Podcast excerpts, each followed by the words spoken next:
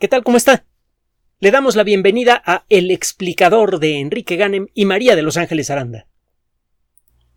En muchas ocasiones hemos insistido en que la ciencia es una fuerza fundamentalmente revolucionaria, en el sentido más social de la palabra. La palabra revolución por sí misma suena antirrevolucionaria. Significa darle vueltas alguna cosa, por ejemplo, las vueltas que le da la Tierra al Sol. Aparentemente, esto está en discusión por varios académicos, pero eh, el término revolución en el sentido revolucionario comenzó a usarse como consecuencia directa de un libro titulado sobre las revoluciones de los cuerpos celestes, la obra de toda la vida de Nicolás Copérnico, un libro que fue preparando a lo largo de décadas y siempre encontró el pretexto para no publicarlo que porque le faltaba algún numerito por aquí o por acá. Es un libro lleno de números y de cálculos. En este libro, a final de cuentas, Copérnico deja en claro, de manera inevitable, claro para cualquier persona que no tenga problemas con los números, que es el Sol y no la Tierra el centro de los movimientos de los planetas. Y con esto le daba una patada en la espinilla a las perspectivas eh, sociales de la época, las perspectivas eh, político-religiosas de, de Europa, que se basaban en la idea de que la Tierra es el centro del universo y que en la Tierra el, el centro de la Tierra espiritualmente es la humanidad y siguiendo por el mismo camino, el centro de la humanidad son los reyes, que están allí por derecho divino.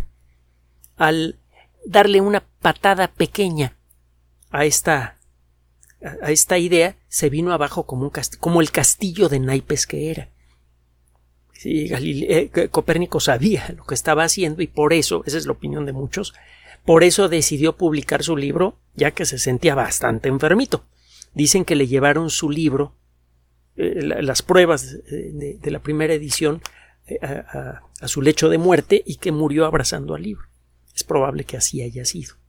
El caso es que de entonces para acá, la ciencia por un lado ha revelado que muchas de las fantasías sobre las que construimos nuestras estructuras sociales no tienen ningún fundamento.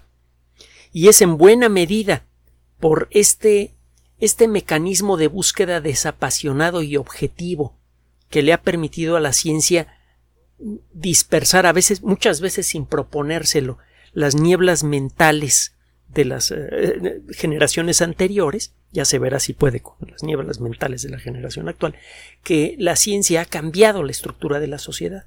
Nuestra perspectiva sobre lo que es justo, injusto, decente o indecente, permitido o impermisible, dependen en buena medida de lo que la ciencia va descubriendo sobre nuestra propia naturaleza y la naturaleza del mundo.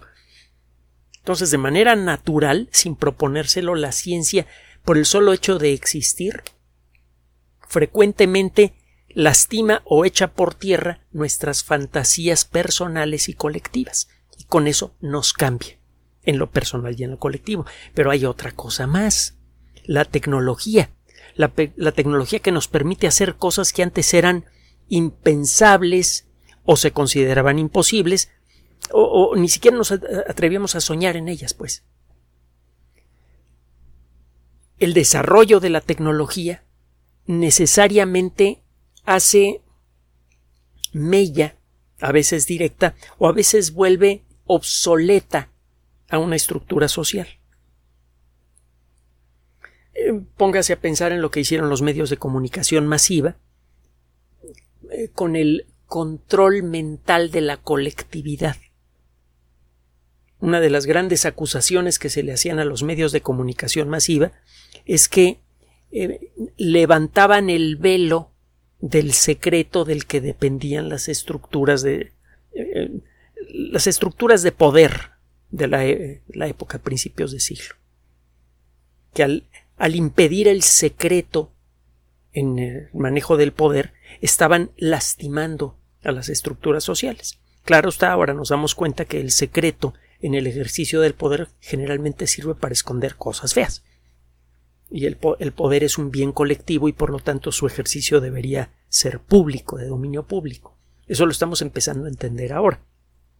Y cuando los medios de comunicación masiva clásicos como la televisión y la radio empezaron a faltar a ese principio y a convertirse en amigos de aquello que deberían criticar, pues apareció el Internet y vino armar una situación todavía peor.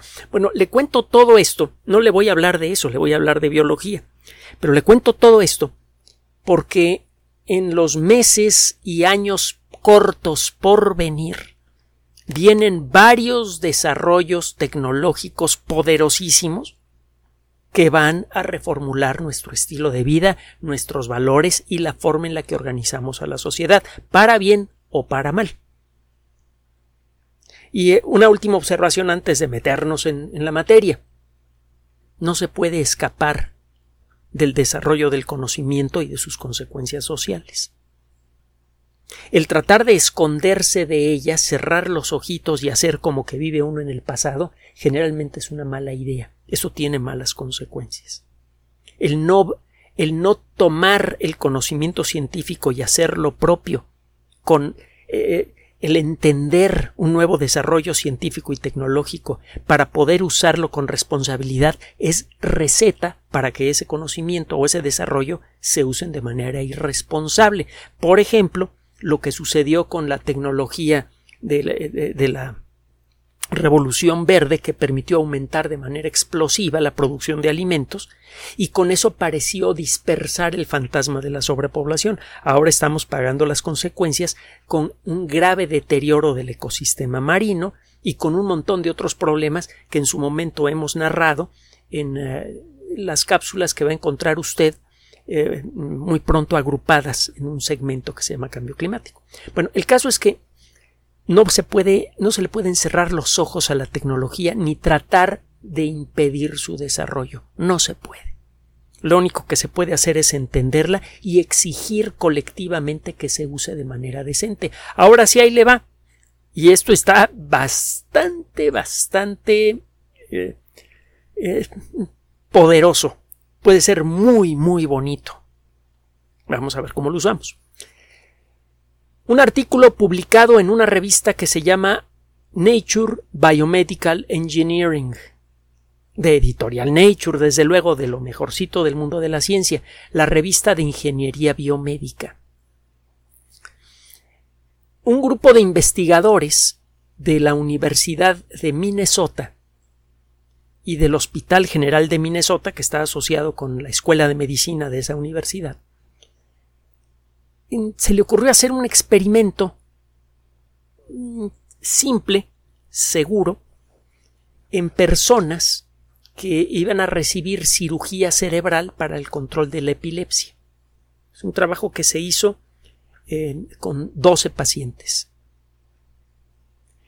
En el estudio eh, los datos fueron procesados en Minnesota y la gente que fue sometida a, este procedimiento fue operada en el Hospital General de Massachusetts, en la ciudad de Boston.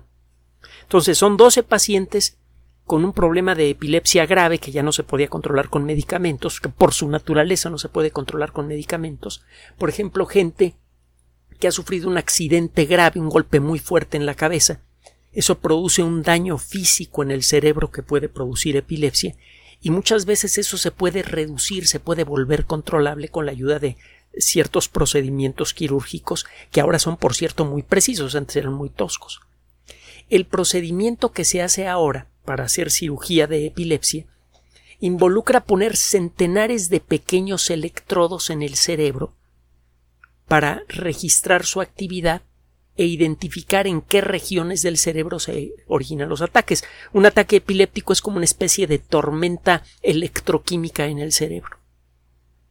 Usted ve que de pronto en cierta región del cerebro, la parte externa del cerebro, en la corteza, se inicia una cadena de señales que rápidamente, en cuestión a veces de, de pocos segundos, se va propagando a todas las células de alrededor y de pronto hay una región importante del cerebro que está activa sobreactiva. Esas neuronas se ponen a trabajar de manera descontrolada y como esas neuronas muchas veces tienen el control de los músculos, el cuerpo de la persona se sacude con violencia y en forma incontrolable. Entonces, para poder identificar la zona del cerebro que necesita ser intervenida con mucho cuidado para dejar el menor número de secuelas eh, posible en la persona que, que va a ser operada, primero se colocan estos centenares de electrodos en todo el cerebro que permiten medir con gran precisión la actividad de distintos puntos de, este órgano. Ahora, hay una región del cerebro que se llama la cápsula interna, en donde pasó algo muy interesante. Estos electrodos sirven para tomar señales eléctricas, pero también puede enviar usted pequeñas señales eléctricas a través de este sistema. E, esas agujitas que pone usted pueden, estos sensores pueden servir para tomar señales eléctricas o para producirlas. Bueno, cuando se enviaban pequeños pulsos eléctricos cuidadosamente diseñados, de muy baja intensidad, a la cápsula interna, los pacientes empezaron a reportar que podían pensar con más claridad. Uno de los problemas serios que, que, tenemos todos en mayor o menor grado, pero que es especialmente notable en personas que tienen depresión o algún otro síntoma clínico, que tienen una enfermedad clínica, es que no pueden salirse de una cadena de pensamiento. Cuando una persona está atrapada en, eh, la depresión, eh, como que no sabe cómo salir de esa cadena de pensamientos. Cuando por alguna razón su cerebro encuentra la salida, encuentra la manera de soltarse de esa cadena de pensamientos que generan la depresión, inmediatamente los síntomas de la persona empiezan a mejorar y empieza a tener la capacidad de ver hasta dónde puede intervenir en esa situación de depresión y eso hace que la persona se ponga en movimiento y se ponga a hacer cosas que le ayudan a salir del problema en el que está. En, no pocas ocasiones se inicia un, proceso de retroalimentación en el que la gente empieza a hacer acciones en su favor que reducen el tamaño de su problema y eso le estimula a tomar más acciones en su favor.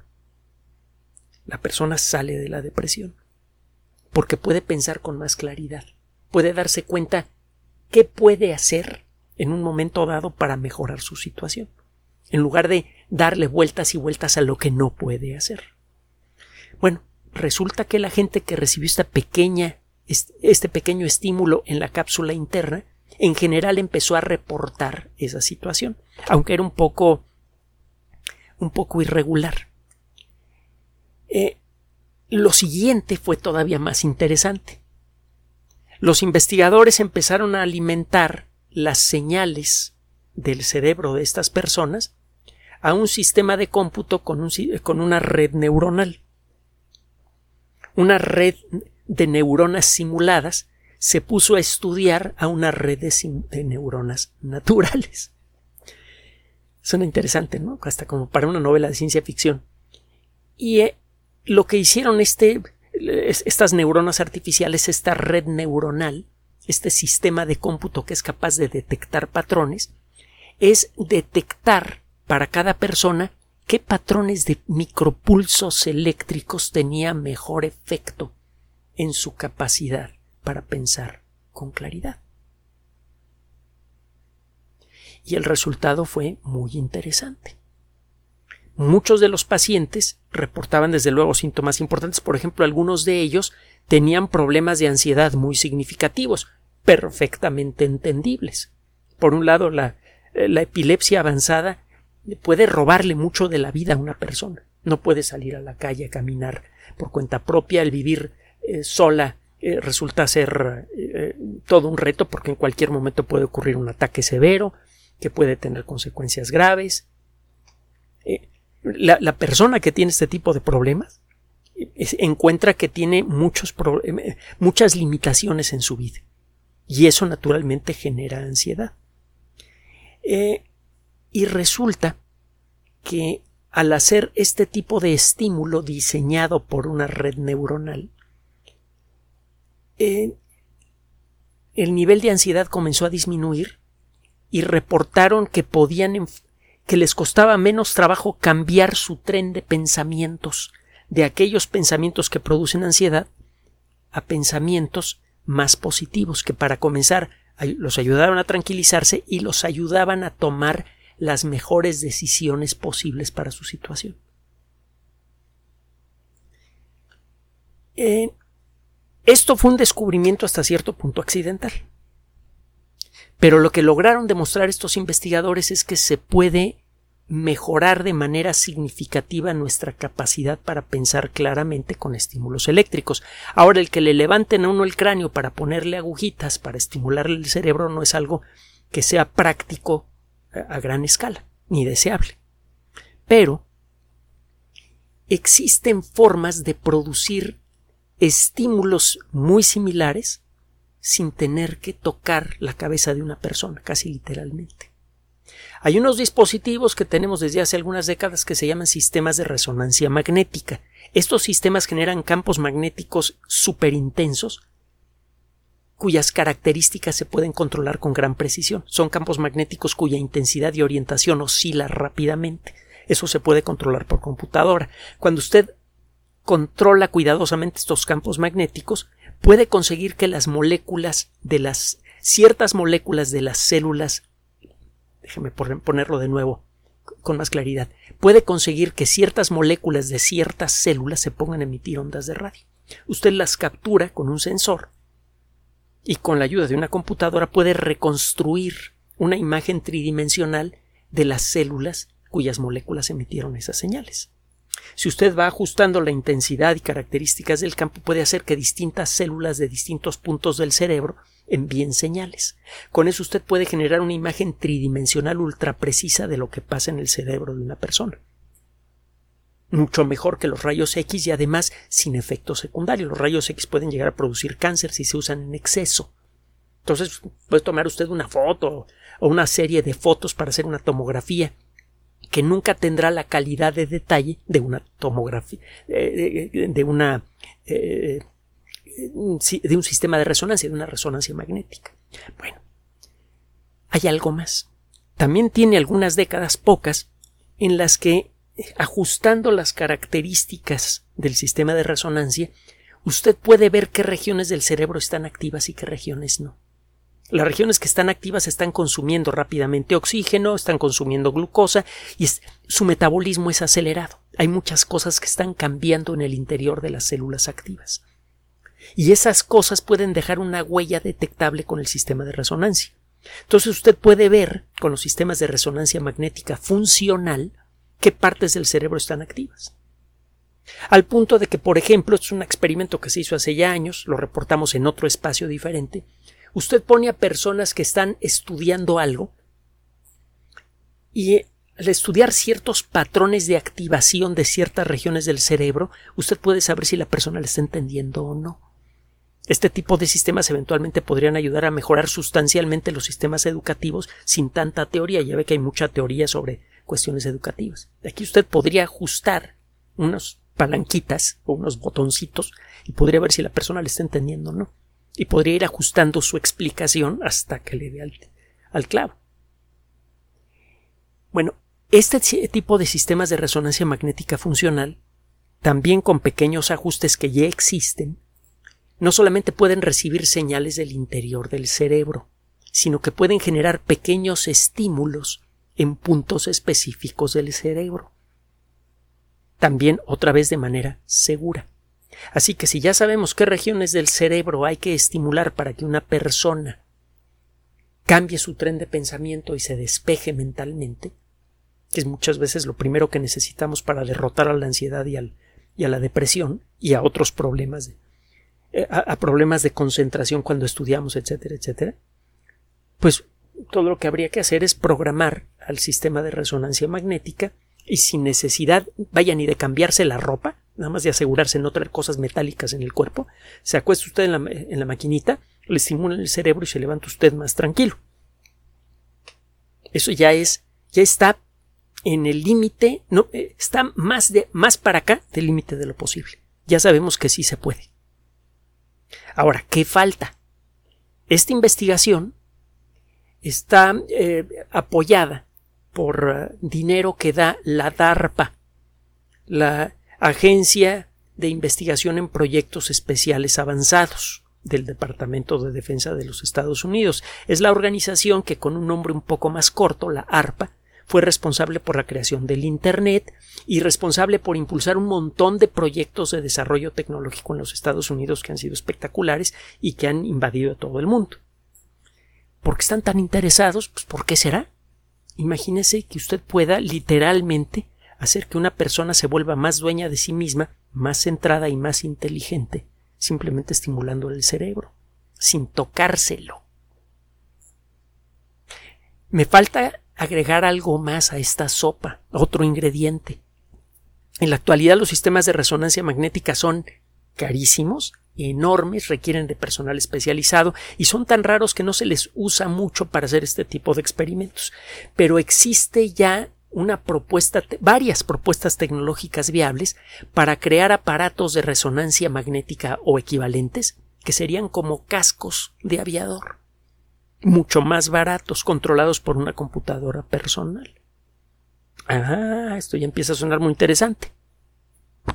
Empieza a verse en el horizonte de lo posible la creación de aparatitos que usted puede comprar, ponérselos en la cabeza y con un software que probablemente le dará su médico, su computadora personal a través de ese casco podría ayudarle a, concentrarse mejor a la hora de estudiar, podría ayudarle a aprender a controlar mejor sus sentimientos, sus emociones, a volverse más objetivo, objetiva, según el caso. Y no tiene que ponerse este casco todo el tiempo, como no sé si usted conoce un personaje que se llamaba Ciro Peraloca, uno, eh, parte del universo Walt Disney que salía frecuentemente con el pato, el pato Donald. Ciro Peraloca se ponía su gorro para pensar. Búsquelo en, el Internet. Bueno, esto sería un gorro para pensar electrónico de alta tecnología que funciona con campos magnéticos especiales. Es algo que se ve perfectamente posible. El cuándo llegará y en qué circunstancias ese es otro boleto. A veces la tecnología nos llega muy fácilmente como las computadoras personales y hay otros desarrollos tecnológicos que se pensaba que todo mundo iba a tener como los helicópteros que claramente no le conviene a cualquier persona tratar de comprar uno. Por el mantenimiento, por el riesgo, son máquinas muy delicadas, etcétera, etcétera. Entonces no sabemos qué forma va a tener esta tecnología, pero es inescapable que llegue. Una última observación. Cualquier tecnología lo único que ofrece es potencial, potencial para hacer cosas. Hemos insistido en esto muchas veces y ahora lo vamos a tener que hacer con más frecuencia. La tecnología da poder, no da sabiduría. Si usamos sabiamente esta tecnología, podríamos mejorar la calidad mental del común de la población humana de manera sustancial. ¿Y sabe qué? los problemas tan graves en los que vivimos ahora con el ambiente y los problemas entre nosotros, lo que necesitan es una fuerte dosis de sentido común. Así que esta tecnología podría convertirse en crucial para nuestra supervivencia colectiva y para nuestro progreso futuro, un progreso que podría ser espectacular. Pero al mismo tiempo esta tecnología podría ser utilizada de muchas otras formas que sí que me puedo imaginar, pero prefiero no mencionar para que no se me vaya usted a espantar, pero se las puede imaginar probablemente. La única manera en la que vamos a conseguir que la tecnología se vuelva una herramienta de progreso colectivo es, primero que nada, conociendo su existencia. Y segundo, discutiendo colectivamente cuáles son las características, limitaciones de, esa tecnología para que colectivamente la usemos en beneficio de todos. Ahora más que nunca será importante echar a andar ese, ese mecanismo de análisis colectivo de la tecnología porque se vienen cosas como esta y esta, este es solo un ejemplo de las técnicas avanzadas que podrían desarrollarse a lo largo de esta década extraordinaria y peligrosa. Gracias por su atención. Además de nuestro sitio electrónico www.alexplicador.net, por sugerencia suya tenemos abierto un espacio en Patreon, el explicador Enrique Ganem, y en PayPal, el por los que gracias a su apoyo sostenemos este espacio. Puede usted descargar gratuitamente estos audios en formato MP3 en Spotify y en iTunes como El Explicador sitio oficial y en SoundCloud como El Explicador y con formato de video en YouTube en El Explicador sitio oficial. Recuerde nuestras redes sociales de siempre, Twitter Enrique-Ganem y en Facebook Enrique Ganem sitio oficial, El Explicador y los grupos que usted ya conoce. Finalmente, el explicador siempre somos María de Los Ángeles Aranda y Enrique Ganem. Gracias.